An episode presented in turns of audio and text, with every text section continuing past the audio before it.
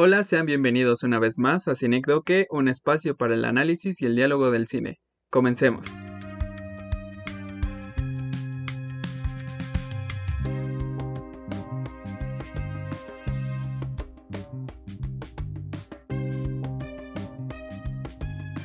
Hola, ¿qué tal amigos? Sean todos bienvenidos una vez más a otro episodio de Cinecdoque. Estamos aquí eh, nuevamente con Edgar, como siempre, en este mes del horror y el terror en el cine. Como bien recordarán, les traemos un par de películas bastante interesantes y que tienen una comparación un tanto, pues sí, amplia y, pues muchas cuestiones que iremos viendo ahorita. Pero bueno, ¿cómo estás Edgar? Primero que nada. Hola, hola, ¿cómo están? Yo me encuentro bien y como tú bien dijiste, el mes del terror y el horror aquí en el podcast y estas películas sin duda tienen mucho, mucho material de donde hablar. También les deseo bonito 31 de octubre. Pues justo estas películas creo que son una buena recomendación para salirse un poco del, del esquema eh, común, se podría decir. Estas películas, pues siento yo que no, causó mucho ruido la, la, última, pues como que sí habría que hablar, hablar de ella, ¿no? Por eso siento que fue una buena elección para este día y pues que ustedes puedan verla y pues disfrutar de ciertos eh, momentos que pues sí están pues escalofriantes en ciertas partes. Pero pues como ya pudieron haberse dado cuenta, estamos hablando de las dos versiones de Suspiria. Suspiria de 1977 por Darío Argento y Suspiria de 2018 de Luca Guadagnino. Pues definitivamente es una diferencia súper enorme.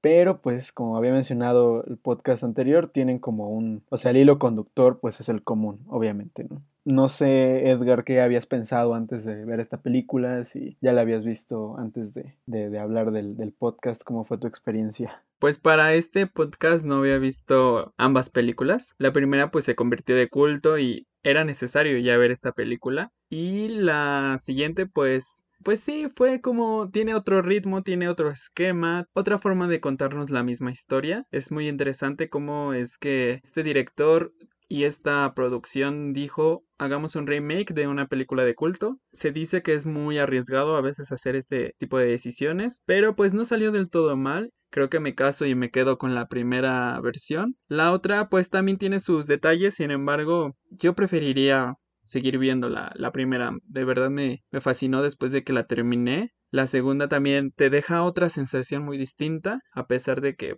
pues vaya, tocan el mismo tema.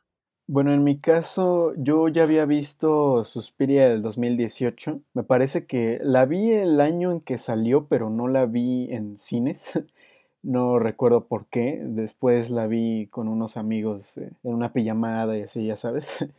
y pues sí, o sea, nos gustó, pero sí también nos quedamos así de, ok, vaya, ¿qué, qué acabo de ver? ¿Sabes? Y no sé si decirlo como de una forma positiva o no, pero sí fue así de, wow, ok. Pero, o sea, como que sí me agradó un poco el tono, me agradó, me agradaron las, pues como mm, un tanto un poco la violencia, se podría decir. Eh, también ya hablaremos un poco de esa parte, pero eh, la original la vi apenas hace como un año, me parece, porque justo subieron ambas a Amazon Prime y aproveché y dije, ah, pues vamos a ver la original. Y sí, o sea, también quedé muy impresionado. En ese caso sí fue así de, wow, o sea, demonios. Pero esta vez sí fue una reacción un poco más positiva. Y ahora para el podcast, pues las volví a ver para tener pues los, las, las escenas más frescas, ¿no? Pero sí, eh, creo que ah, estoy de acuerdo contigo. Sobre todo porque la original tiene como escenas más memorables que, se te quedan más en la mente que la, el remake como que no, no, te impacta tanto de esa manera eh, como lo hizo el buen Darío Argento. Pues sí, desde aquí se marca una diferencia bastante grande. No solo tiene que ver por la época, sino por la visión del director que le dio Darío Argento. Creo que la hizo bastante personal. Se dice que Darío Argento tomó bastantes historias que él escuchó sobre personas que practicaban brujería y fueron cosas que su mamá le, le contó a él. Entonces de ahí tomó varias cosas muy personales por lo que sí se siente que el film es totalmente de autor y vaya que Darío Argento es uno de los directores más destacados entre el género del yalo. Ya iremos comentando más adelante. Esta película se grabó en 1977 bajo la dirección y el guion de Darío Argento Y entre el cast tenemos a Jessica Harper, Stefania Cassini, Flavio Bucci, algo que me impresionó bastante y que si no lo sabían, Miguel Bosé actuó para esta película y es bastante interesante cómo lo hace, me gusta mucho, mucho su trabajo. Sí, es, es muy curioso esto. Recuerdo también que cuando apenas la estaba viendo, le comenté a una amiga y me dijo así de, no, pues este, Miguel Bosé sale en esa película y yo, neta, sí. Entonces ya, pues lo, lo googleé todo y fue así de, oh, es cierto. Y es que obviamente pues no se parece eh, pues en nada, o sea, se ve muy diferente. Es un Miguel Bosé súper joven. Y sí, lo hace muy bien, en verdad. O sea, aunque su papel no es tan destacado, lo que aparece lo hace muy bien. Y en cuestión de Suspiria del 2018, el director pues es Luca Guadagnino. Es muy curioso, la verdad no he visto otro trabajo de él más que Call Me By Your Name y esto es algo muy extraño e inusual considerando los géneros. Se aventó a hacer este remake, como dices, eh, arriesgado al ser pues de, una película de, culto. Y en el cast pues tenemos también bastantes caras familiares. Tenemos a Chloe, Chloe Moretz, a Tilda Swinton, eh, Dakota Johnson es la, la protagonista, mejor conocida como Anastasia en 50 sombras. Y pues también creo que lo hizo bastante bien en esta película. También tenemos a Angela Winkler. Ella es un personaje que salió en la serie de Dark de Netflix, de hecho. Le quedó como anillo al dedo este papel también. Estas, estas actrices realizan un trabajo excelente y pues bueno, eh, ese es uno de los highlights de, de la película, ¿no? Eh, además de otras cosas que pues sí, digamos que atinaron pero bueno, o sea, como cambió muchísimo la, visión del director y, un tanto el guion, pues sí se siente medio raro, pero aún así creo que hicieron un trabajo bueno, eh, no demasiado destacable, a decir verdad, para hacer Tilda Swinton, por ejemplo, creo que pudo haberlo hecho mejor, pero también le quedó al papel, o sea, creo que es un papel que de esos que a ella le quedan, tipo vampiras, brujas, etc. Y agregando un poco más a lo que ha hecho Argento, Suspiria forma parte de la trilogía que se le llama Las Tres Madres, Suspiria es la primera película de esta trilogía y después sigue la película Inferno de 1980 y la tercera es The Mother of Tears de 2007 y pues hace este triunvirato sobre las madres que son estas tres brujas que se mencionan y que se ahonda mucho más en la película de 2018. Sin embargo, si ustedes se quedaron con ganas de ver más de Suspiria o más de este mito o de este culto, pues sin duda no, no pueden perderse las siguientes dos películas porque es la misma atmósfera y la misma estética visual que caracteriza a Dario Argento. Sí, de hecho, él es un, uno de los tantos representantes del Yalo también tiene una película muy buena que no, no he podido ver completa, la verdad, pero he visto algunos fragmentos que se llama Ópera. Esa película también tiene elementos súper impactantes, escalofriantes, o sea, es que esta, esta atmósfera que él construye la logra muy bien. Y de hecho también hablaremos mucho de esta cuestión en Suspiria porque es algo de lo que mejor se beneficia esta película. Y bueno, más o menos mencionando qué onda con el Yalo. El Yalo siempre se ha considerado un poco como uno de los predecesores del slasher por ciertos elementos que tiene, como la violencia y el sexo. También tiene como muchísimas otras cosas de otros géneros, como el thriller, como terror eh, sobrenatural, que bueno, en realidad es horror, el crimen, el misterio, terror psicológico. Entonces se compone también como de varias otras cuestiones. Y creo que justo es algo que vemos mucho en Suspiria. Está toda esta cuestión pues del misterio, del thriller, el horror sobre todo. Y pues sí, cierta violencia. Y de hecho justo es algo que iba, yo a mencionar que, bueno, las muertes que, que no son muchas, pero pues que se ven ahí, son pues sí un tanto de slasher, o sea, vemos un poco de persecución, vemos pues la, el arma cortante y pues a cierto como asesino misterioso que pues nunca le vemos la cara y de hecho en realidad nunca se deja en claro quién fue exactamente, pero pues yo he de suponer que es, es Pablos, el asistente que tienen en la escuela de danza. Y pues bueno, que también formaba parte un poco como de este culto, ¿no? Y, eso, totalmente. el final pues sí es como súper impactante por esto.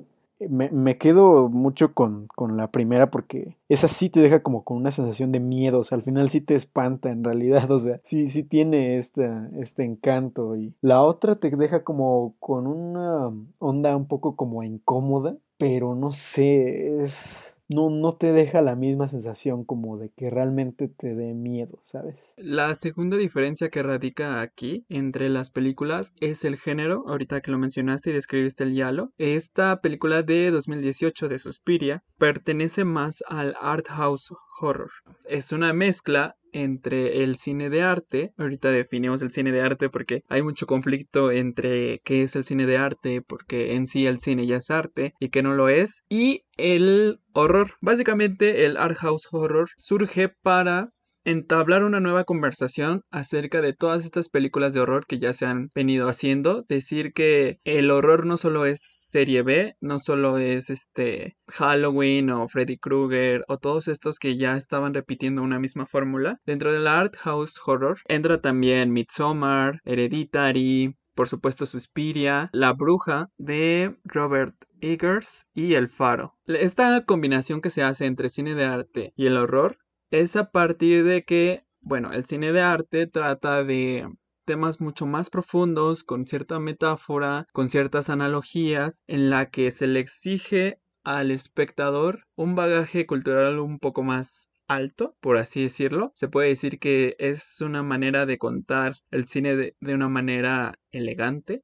por así decirlo. Digo, no estoy tan de acuerdo con esta, con esta clasificación, pero la hay. Yo puedo decirles que una película 100% de arte que, que vi es Manifesto con Kate Blanchett, donde no hay una trama exactamente, todo es una metáfora acerca de la vida y las corrientes artísticas. Entonces, sí, si les gustó este pues esta pequeña sinopsis, pues vayan a verla. Es, bastante buena, pero hay que tener esta perspectiva de que vamos a ver las corrientes de arte platicadas desde una metáfora. Y bueno, al hacer esta combinación entre el horror y el cine de arte, sale este horror que nos deja pensando, nos deja nos hace reflexionar acerca de lo que nos da miedo y qué es lo que nos asusta realmente. Eh, por ejemplo, cuando salió La Bruja de 2015, en 2015, muchas personas esperaban irse a asustar de veras y cuando eh, finaliza la película, los espectadores se quedan con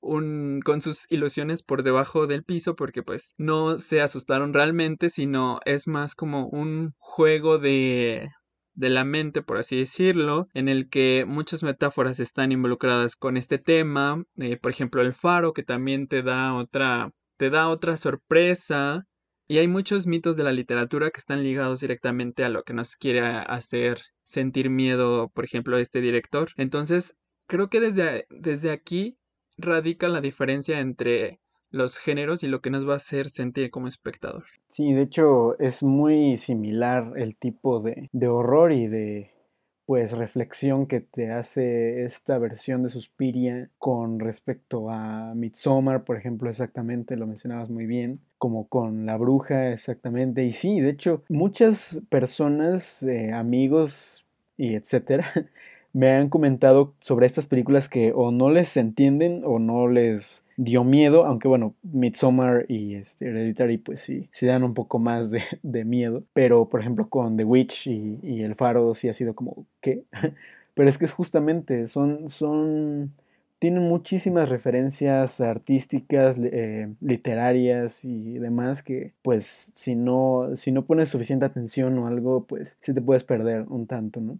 pues sí tiene, casi siempre tiene como una narrativa inusual o, o, pues como hemos visto anteriormente en otras películas, ¿no? Entonces pues sí, sí te obligan como a, a pensarle un poco más, más allá de el simple hecho de entretener o el, simplemente, el simple hecho de, de asustar por asustar, ¿no? Como, como los típicos jumpscares, ¿no? Entonces, creo que en ese sentido es una de las cosas que me gustan de este tipo de horror, pero bueno, ahorita vamos a ir viendo las diferencias con estas dos, dos, películas. Sí, además que este nuevo horror contemporáneo que parece ser que no asusta mucho a todos, también raya en lo experimental, ya que, bueno, hay que hablar del cine experimental y y saber de qué se trata, el cine experimental básicamente va a jugar con la forma de las cámaras, el color, el sonido, de las tramas, los personajes y los va a ir distorsionando para, para darnos una experiencia estética y visual más que contarnos una historia. Lo que te genere a ti es personalizado a lo que te pudo haber generado a ti, chinos, o lo que le pudo haber generado a la persona con la que fuiste a ver esa película experimental. Entonces, de cierto modo, esta este tipo de películas que entran dentro del art house horror nos están haciendo también tener una experiencia individual entonces creo que también vale la pena ver este, este tipo de películas eh, como Midsommar. En algún momento podemos hablar de ellas también. Entonces vale, vale mucho la pena. Sí, la verdad es que sí, sí me gustan bastante. No sé si sea como necesariamente un super fan, pero sí, debo decir que me gustan bastante. Entonces, yéndonos pues como hacia el título y demás, en realidad yo pues antes de ver estas películas no me puse a pensar realmente en qué significaba el título, pero la banda sonora de la original creo que va muchísimo con el título. O sea, creo que es maravillosa esta música que pues al principio sí harta un poco porque casi casi empieza pues luego luego y, y por momentos, o sea, casi todo el primer la primera secuencia no, no se calla y de repente sí es como, ok, ya entendí, pero, pero está muy buena. La verdad es que creo que eso abona muchísimo a la sensación que te quiere dar. Eh, y bueno, también después vamos viendo con, con ciertos otros elementos, pues más o menos el porqué del título. En realidad, el póster de esa, de esa versión, pues me parece que simplemente es el, el título. Entonces, pues eh, también no, no, hubo como mucha información ahí que yo pudiera como, como empezar como a indagar o así. Sin embargo, en la nueva versión, pues vi vi este póster donde están eh, este como cuerpo generado por varios brazos, varias piernas y demás, que están como en una posición súper extraña e inquietante. Creo que eso pues sí, de entrada sí te genera como, ok, sí, sí te da un poco un escalofrío, como que sientes que vas a ver algo que pues definitivamente es súper inusual, estos cuerpos así como en una forma pues nada común y que tienen pues pues sí, una, unas posiciones que no, no, no, ves a diario, ¿no? Y además que no, no le ves como una forma exacta, creo que eso de entrada sí te, te llama la atención un poco. Entonces de, de ahí pues sí me, me, llamó la atención como para creer que sí es un, un horror pues un tanto pues intenso, ¿no?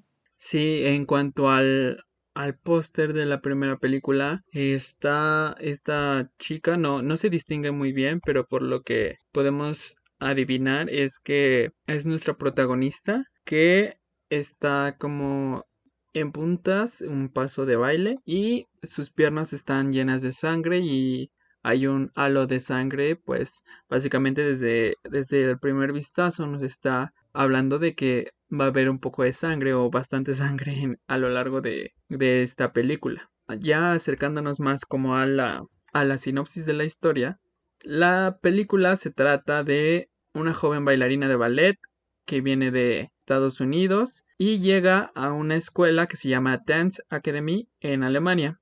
Encuentra a una, a una joven que sale despavorida de esta academia y solo le escucha que grita ciertas palabras, el secreto, lirios. Este tipo de mensaje va a ser importante porque al final de la película se va a revelar qué es lo que, lo que quiso decir. A lo largo de su estancia dentro de esta academia, sus compañeras, sus profesoras se están comportando de una manera muy distinta. Empieza a haber crímenes hacia las las compañeras que está Susie, la protagonista, con las que convive, les están haciendo daño. Llega un momento en el que ella empieza y decide resolver este misterio, lo que da para su descubrimiento que la fundadora de la academia es una bruja y todo este séquito de profesoras también lo son.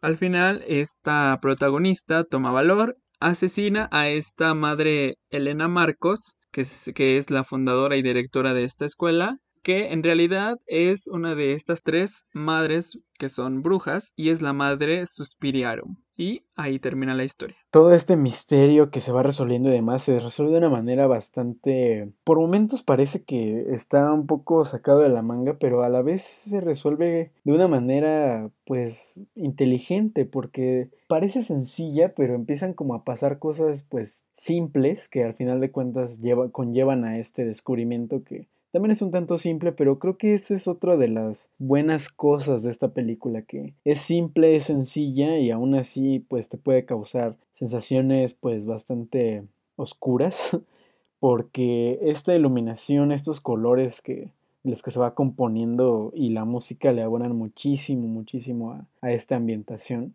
Y bueno, un poco yéndonos con la sinopsis de, de la nueva versión, es básicamente lo mismo, como les decía, solo que eh, en este caso ahondan muchísimo en de este aquelarre de brujas, de pues la, la madre Elena Marcos y demás.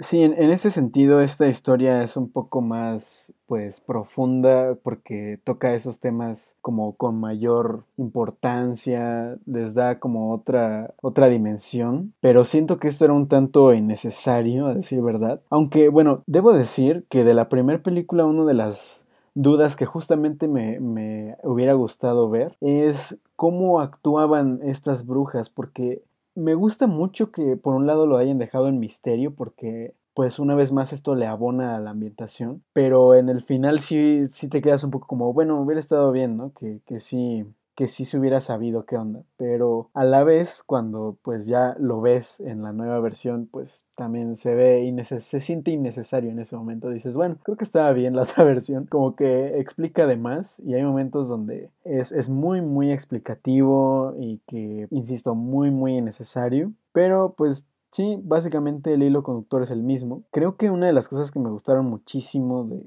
de, la nueva versión es que aquí sí ahondan más como en la cuestión de la danza y la hacen pues jugar un papel importante en cuestión de como, como directamente relacionado a las brujas, como con todos estos rituales y demás. Creo que eso, eso sí estuvo muy chido. De la versión antigua pues no hay como mucho de eso, ¿no? O sea, se ven creo dos escenas de danza y ya, ¿no? Y también, insisto, no era tan necesario, pero aquí creo que ese es uno de los puntos a favor que, que yo podría decir de la, de la, nueva versión. Y pues que sí, sí le da una, pues un encanto más. Por otra parte, en cuanto a la presentación de personaje, la primera vez que vemos a nuestra protagonista, en la primera es todavía aún más simbólico esta lluvia que va a estar como muy presente a lo largo de la película, pero que también eh, va a mostrarnos a un personaje totalmente vulnerable que no sabe qué está pasando, es una persona totalmente nueva y con esta música que ya mencionaste que después va a agarrar su leitmotiv con con las muertes. Entonces, desde ahí ya nos está asentando al género y diciendo esto va a ser un poco más tenebroso. En cuanto a la segunda, ni siquiera vemos a nuestro personaje principal, vemos una especie como de flashback, como de, de recuerdo, por así decirlo, y después corta a al tiempo presente, en donde vemos a este personaje que llega, o sea, como el cliché de estoy llegando. Sin embargo, también se agrega el misterio y lo poco convencional o lo extraño que se va a poner en la película a través de esta escena en el tren donde se le cae su, pasa, su bueno, sí, sus papeles, pues siente como este ruido que, que genera no solo el metro, sino que se va a sentir como más más profundo, por así decirlo. Entonces desde ahí ya también partimos que esta diferencia pues va a ser importante para empatizar o no con el personaje. Ahora que lo mencionas, es muy cierto, la Susie del, de la versión original, pues sí, uno empatiza desde el principio, sobre todo porque empieza, desde que llega a la estación del tren, empieza a, ver como pues cosas extrañas, desde la música hasta que incluso cuando abren las puertas corredizas se siente un aire súper extraño, la lluvia, o sea, todo desde ahí lo vemos pues obviamente desde su perspectiva pero pues desde ahí empatizamos. Y la verdad es que con la otra Susie Bannion la de la más reciente como que pues no la verdad. Llega un punto como a, en la película en el que sí, pero está, está rara un poco la, pues la forma de contarla. Y, y creo que en este caso la narrativa no convencional no sé si no, no sé si les haya funcionado mucho Y eso pues también está como un tanto raro porque, por ejemplo, en otros ejemplos que veíamos de art house horror como Hereditary, por ejemplo, eh, a pesar de que la narrativa tampoco puede no ser tan convencional, uno empatiza con los personajes. Hay ciertos momentos y demás en las presentaciones de personaje y, etcétera que empatizas con ellos y pues desde ahí, desde el primer momento que los ves, ya eh, los vas siguiendo, estás con ellos a lo largo de la película. Pero en ese caso no sé, no, siento que no se sintió lo mismo y creo que fue también por esta cuestión de que profundizaron muchísimo en el personaje de Patricia, que es interpretado por, por Chloe Moritz que un paréntesis, eh, siento que también ella no, ella no lo hizo tan bien. En general no me parece una muy buena actriz. Creo que le quedaba el papel de Hit Girl en Kick-Ass y nada más. Porque hasta salió en una nueva versión de Carrie también. Otro clásico y pues tampoco estaba muy buena, la verdad. No, no le hicieron muy bien, pero bueno, esa es otra historia. Eh, entonces como que siento que profundizan mucho con Patricia y, de manera innecesaria nuevamente y como que te pierdes, es así de, pero a ver, entonces, ¿qué onda, no? Entonces, sí, es, es muy, muy extraño esta forma de, narrativa, la quisieron pues hacer nuevamente muy no convencional y siento que no les salió muy bien.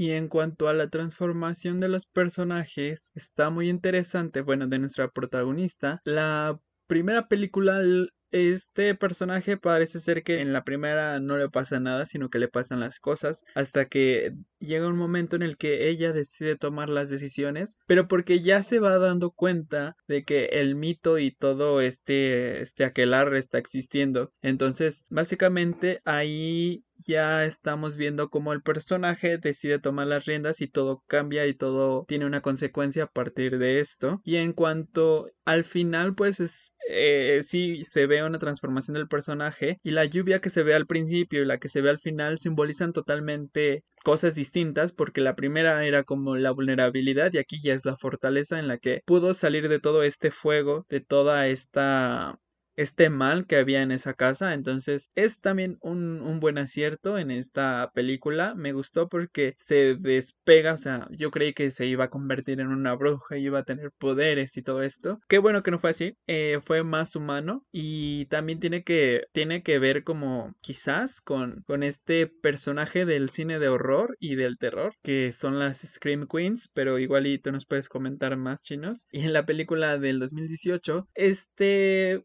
personaje no siento que haya ido tan bien, o sea, su transformación parece ser que, que desde un principio fue parte de este aquelarre desde el momento en el que Tilda Swinton, bueno, el, este, el personaje de esta actriz, la ve en, en su audición y desde ahí parece ser que siempre perteneció ahí y que llegó y bueno, al final vemos que sí, ella siempre debió haber estado ahí y su transformación fue más como de yo soy como yo soy de ustedes y me quedo con ustedes. Entonces ahí se ve una marcada diferencia también. Tocaste un punto muy importante porque sí, precisamente Susie Bannion del, de la versión del 77 sí podría considerarse una final girl de cierta forma porque pues sí, totalmente. Eh, digamos que el elemento de como si fuera un slasher pero del horror que son pues este aquelarre y demás. Pues sí, la, va, va pues atormentando a través de la película y va pues asesinando a sus compañeras y demás, para que pues sí justamente ella al final resuelva todo este misterio y tome eh, pues acción. O sea, es este momento en el que las Final Girls tal cual toman acción para poder escapar, pues ellas mismas tienen que resolver este problema y escapan, ¿no? Y en este caso pues es totalmente eso. Ella se enfrenta directamente con, con Elena Marcos y de hecho pues también creo que uno de los momentos muy memorables es cuando su compañera Sara, que pues también estaba muerta, como que la poseen y la quieren, o sea, la va a matar y luego está Elena Marcos eh, invisible, o sea, toda esa onda. De, repente llega a ser un tanto risible, pero a la vez sí te genera como, oh shit, o sea, como esta, esta inquietud así de qué va a pasar, o sea, aparte el, el, cadáver de Sara sí se ve muy extraño, sí, sí da un tanto miedo, ¿no? Y pues al final de cuentas ella de cierta manera destruyó este lugar y de, de manera literal también, porque se ven unas llamas al final, entonces Y pues al final ella huye, tal cual. Entonces sí, de cierta manera sí es, puede considerar una, una Final Girl. Y sí, en, en, la, en la cuestión del final de, de la versión 2018, pues sí es un tanto rara porque, pues eh, sí, tienes muchísima razón. De cierto momento sí te, te, das cuenta, ¿no? Como de, bueno, sí, ella ya está empezando a formar parte de ellas. Y la verdad es que de cierto momento al final como que uno piensa que a lo mejor, pues no sé, ella les va a dar la vuelta y las va a destruir o algo, pero pero pues al final se queda ahí y no sé, siento que no genera una sensación muy positiva. Siento que sí pudo haber tenido cierta redención o al menos, pues no sé, eh, algún intento de, de ella por, por no estar en, en el aquel, no lo sé, no lo sé, siento que ahí le faltó algo al final como para, para que fuera un poco más de sorpresa porque como que no sé, lo dejaron muy, muy ahí y no, el final no está, no está tan, tan bien formado, creo yo, en ese sentido. Sí, una de las, una de las escenas que más miedo me dio de la de 1977 y para juzgar por sus efectos y algunas cosas que sí se ven muy extrañas a veces, como que saltan un poquito de la realidad que dices, ay, ¿qué pasó aquí? Una de las escenas que más miedo me causó fue cuando esta Susie va y encuentra a esta Elena Marcos dormida y ella despierta y, y le dice, ¿cuál es la forma que voy a adoptar para presentarme ante ti. Ahí es donde me dio miedo. Dije, no sé, o sea, esta película toca una fibra emocional muy importante porque tú en ese momento te estás imaginando la peor cosa que a ti a ti, espectador, se te puede ocurrir o, o, tu peor miedo. Entonces, que es muy fascinante cómo Darío Argento juega con el terror del espectador. ¿Cómo me voy a presentar ante ti para, para que veas quién soy? De ahí este momento de esta película me, me, me, fascinó mucho, me aterró, en serio puse mis manos en, en, mis ojos porque dije no, no sé qué va a salir de ahí. Y parte de este género del horror es convertir el temor del ser humano en algo tangible, pero en en algo abstracto, por así decirlo. En cuanto a la casa de Jack construyó, que ya vimos, este terror era más tangible, por así decirlo, porque era una persona te ataca a ti. Pero aquí es como de, ¿cuál es tu peor miedo? Y se ve transformado en un monstruo, o en una bruja, o en algo similar. Y el miedo de esta Susie es que la chica a la que no le creyó, pues ahora resulta que está muerta. Entonces se me hizo muy, muy bella esta escena. Parte de la de la propuesta de la segunda película de 2018 es que aquí se habla de un terror psicológico ocasionado por la Segunda Guerra Mundial. Aquí también hay, otra diferencia entre la película de 1977 y la de 2018 que existe un contexto histórico lo transforma de una manera muy bella de que ahora hay un monstruo, hay algo que está acechando a todas estas personas que tienen miedo después de una guerra. Entonces es muy lógico que también se embone esta, esta historia de las brujas en la que hay gente que tiene miedo y hay gente que tiene control, hay gente que quiere llegar al poder pero no pueden porque las matan. Entonces aquí se me hace también una manera inteligente de jugar con el miedo de las personas. El miedo que queda después de una guerra es muy grande. Entonces se me hizo muy inteligente la manera en la que es abordado este tema. Sí, de hecho, esta cuestión como de los temores reales versus el horror, ¿no? O sea, creo que esta parte de la guerra sí es una cuestión muy intensa, o sea, es el contexto real, el contexto pues histórico y que pues sí, como dices, eso también te causa horror, pero también por otro lado vemos que dentro de las paredes de esta institución pues existe algo misterioso, algo del más allá prácticamente. Entonces, eso pues sí, hay, hay, dos, hay dos cuestiones ahí muy intensas, muy interesantes. Y bueno, ahora que mencionabas los efectos, eh, creo que también eh, otra de las cosas que tiene el Yalo por las cuales también se podría como medio comparar con el terror y horror de los ochentas es pues sí, tal cual los efectos prácticos. Sí, se ven falsos en la película definitivamente, pero creo que están bien hechos. O sea, por ejemplo, creo que las primeras dos muertes que son al mismo tiempo, que es Patricia y eh, otra compañera que no recuerdo el nombre. Una de ellas pues muere apuñalada y colgada y la otra, eh, bueno, como a, la que cuelgan la echan como de un techo de vidrio. La otra que está debajo le cae un pedazo de vidrio en la cara y, la mata, o sea, pero sí se, ve, sí se ve falso, pero se ve bien hecho, o sea, dices, wow, o sea, ¿cómo lo hicieron, no? Y eh, lo que sí es que, bueno, la sangre se ve súper, súper color cereza, así como una sangre así que parece pintura más bien. Aún así los efectos creo que están muy bien hechos. Y en el, en el caso de la del 2018 creo que a pesar de que de cierta manera hay muchas cosas que sí se ven pues fuertes o gráficas, hay mucha sangre que es digital y se nota muchísimo. Y la verdad, para mí creo que eh, es mucho mejor un efecto práctico que se vea falso a uno digital que se vea falso. No sé qué opines tú, pero no sé, la, sangre digital se ve horrible. O sea, de menos, de menos en la del 77 usaron pintura, pero, pero no, o sea, de verdad.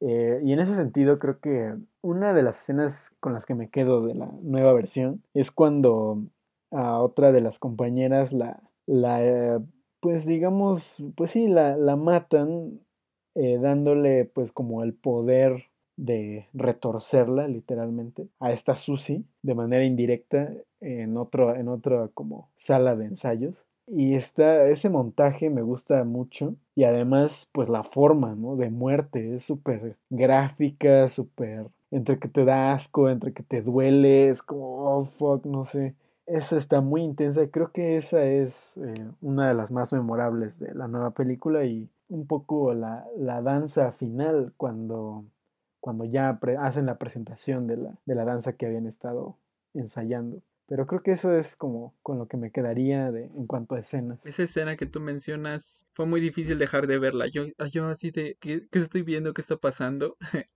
en cuanto a estos efectos, sí, son, o sea, están bien hechos. Por otro lado está esta cuestión de la sangre que incluso en la de Darío Argento parece más parte de la propuesta, que es esta sangre color cereza, como tú mencionas, y la otra sí se ve como, híjole, me la estás vendiendo como que fuera más de verdad, eh, y uno puede decir que ya con la tecnología este se pueden cosas más realistas pero al final pues no. Y cuando uno ya empieza a decir ay pues si es este a computadora porque no lo hicieron más realista cuando uno ya tiene ese pensamiento pues ya se cae un poco esto esta fantasía que estabas viviendo. Entonces sí hay una gran diferencia también en estos efectos. Hay otra cuestión que ambas películas hicieron muy muy acertado y es que no cayeron en el cliché de las brujas, porque si pensamos en las brujas, básicamente es pues el gorro, el gato, la escoba y que son de color verde. Aquí nos muestran unas brujas que rompen estos estereotipos. Sin embargo, en la de 2017, y creo que es algo que me gustó más y que ya mencionaste, es que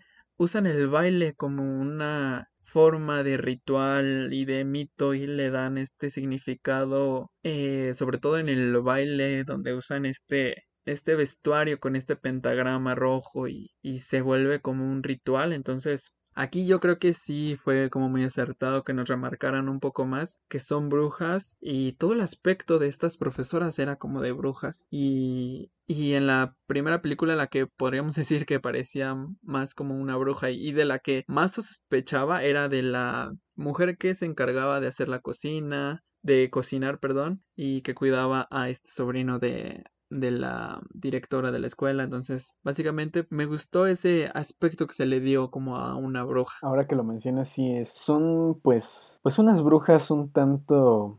Pues sí, fuera de lo. del estereotipo. Y, y sí, a mí también me gustó mucho eso. Porque creo que a excepción de. de que en la original como tal eh, el personaje de Sara, me parece, le, le dice a Susie, ah, es que son brujas, ¿no? Pero de ahí en fuera uno lo intuye, ¿no? Y creo, me parece que en la, en la versión del 2018 pues también lo dicen, pero un poco como en este como historia B del doctor, donde pues él empieza como a indagar con respecto a la historia de Patricia, que ella era la que pues escapó al principio, entonces como que ahí empiezan a indagar y pues sí, obviamente llegan a la conclusión. Y justamente la parte más explicativa de la versión original es también cuando Susie va con, me parece, unos eh, psiquiatras o psicólogos, algo así, que también les, uno de ellos les, le explica más o menos lo que es una aquelarre y, y, hay otro que le dice tal cual que es, o sea, como que él sabe más y le cuenta la historia de Elena Marcos. De hecho, me gusta muchísimo que en la original el, mito de Elena Marcos es el que te va construyendo durante toda la película este miedo para que cuando llegue esa escena donde dices que no sabes ni qué va a aparecer, ahí es cuando dices, oh fuck, aquí viene. Entonces, además creo que el elemento recurrente de la respiración de, de Elena Marcos es muy bueno, sobre todo en esta escena donde hacen como una tipo pijamada porque los gusanos estos horribles que también fue una, fue una escena... Es una escena muy bella esa. Sí. Creí que iba a aparecer en la, en la nueva, pero no, no apareció. No, para nada. Es que también creo que es algo que casi casi tenía que hacer para seguir con su propuesta de iluminación y colores, porque de hecho estas sábanas con las que rodean esta como pijamada las usan muy bien para hacer sombras. Es una cosa genial, creo que esa es una de las escenas que parecen más una obra de teatro, pero creo que de una manera muy pues muy positiva. Y aquí es donde se ve la sombra de Elena Marcos y empiezan a escucharse estos ronquidos. Creo que ahí también me dio un poco un escalofrío de oh por Dios, ¿por qué? o sea, se siente esta sensación, eh, valga la redundancia. Y ya después, pues uno lo oye y dices, oh por Dios, es esa, es esa señora, aquí viene.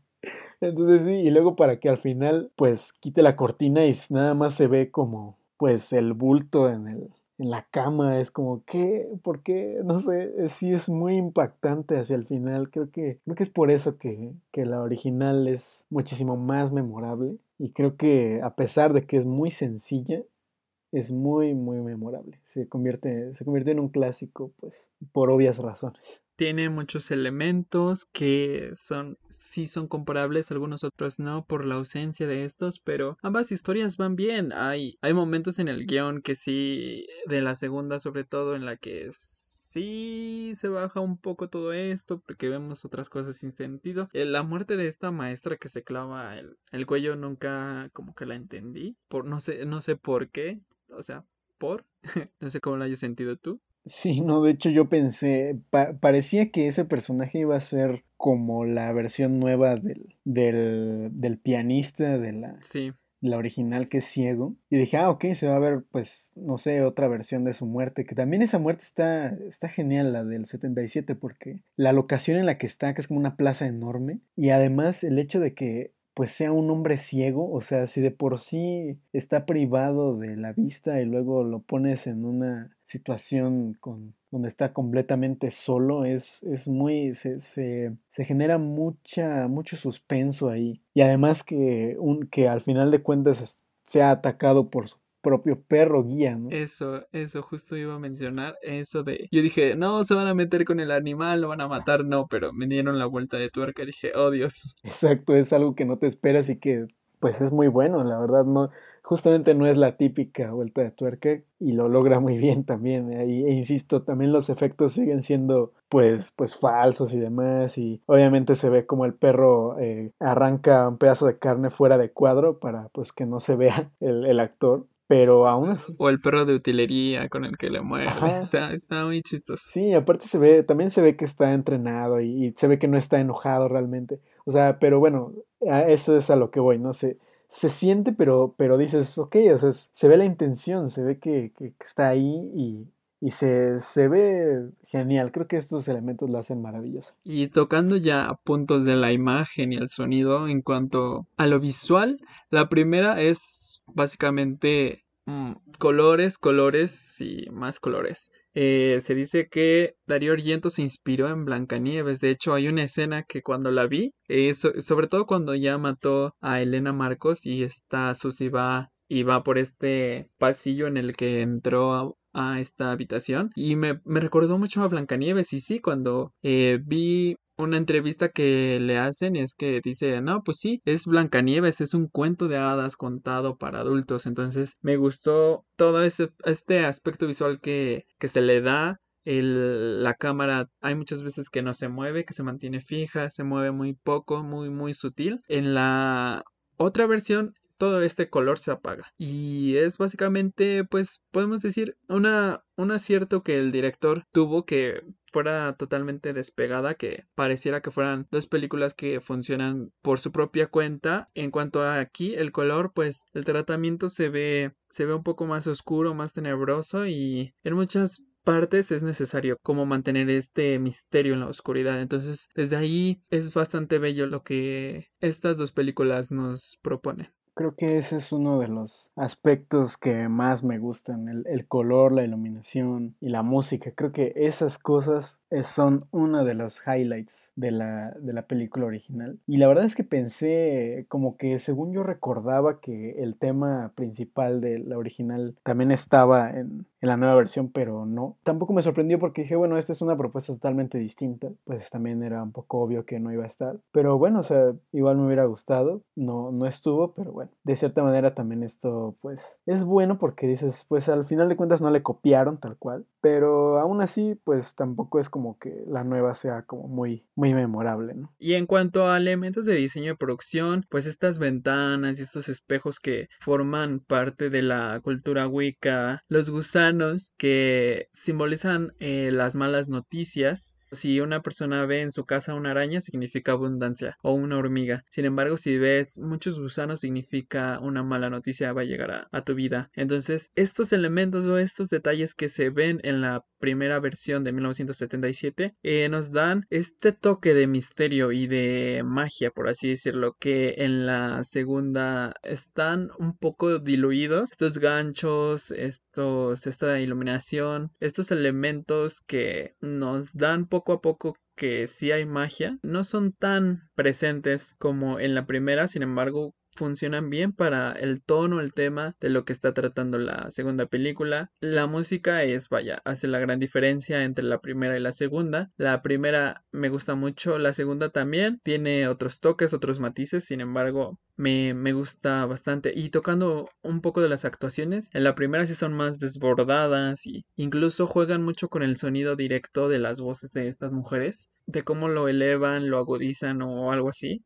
Y te da otra sensación de cómo es el personaje y en la segunda las actuaciones son un poco más contenidas es, en cuanto a ciertos momentos porque en los en las escenas del baile sí son más frenéticas como dato curioso eh, muchas de las actrices de, de la película del 77 eran pues de diferentes nacionalidades y después o sea cada quien habló en su idioma correspondiente y posteriormente tuvieron que doblar sus voces en, en inglés para la película. Algo que pues más o menos no es que me haya imaginado, sin embargo, por ejemplo en la nueva versión combinan por ejemplo el inglés con el alemán y demás. Y pues es algo que hacen regularmente como para pues obviamente cuestiones de distribución y demás. Que pues incluso hay algunos espectadores que luego dicen, ah, pero si son alemanes, ¿por qué hablan inglés? ¿No? Así. Pero bueno, o sea, es como por ejemplo en la de, en esa película de Tarantino de Bastardo sin Gloria, donde también combinan idiomas y demás. Es pues es básicamente por esta misma razón, ¿no? Pero creo que también en ese sentido, pues la versión del 2018, pues sí, también dices, ok, bueno, o sea, hablan alemán, hablan inglés, también es por esta cuestión de que Susi es de Estados Unidos. Entonces, pues ahí hay como esta este juego de idiomas que pues creo que estuvo bien también para dar un poco de esta credibilidad de alemanes. Estos elementos que funcionan y embonan muy bien para para cada película. Creo que son los elementos y las propuestas que ambas películas nos dejan. Están estas dos. Y ya pasando a los comentarios que pues de lo que nos agradó, lo que no nos convenció del todo. Yo me quedo con la primera por esta cuestión de cómo juegan con el suspenso. La primera versión tiene bastantes elementos que me gustan en cuanto a lo visual que poco a poco van añadiendo un granito al terror y al horror que se está construyendo. Lo que igual y no me agradó mucho fue pues esta cuestión de los efectos, pero pues parece ser parte de la propuesta, como ya lo mencionamos. No hay mucho de que comentar en cuanto a lo que no me haya agradado de, de esta primera entrega.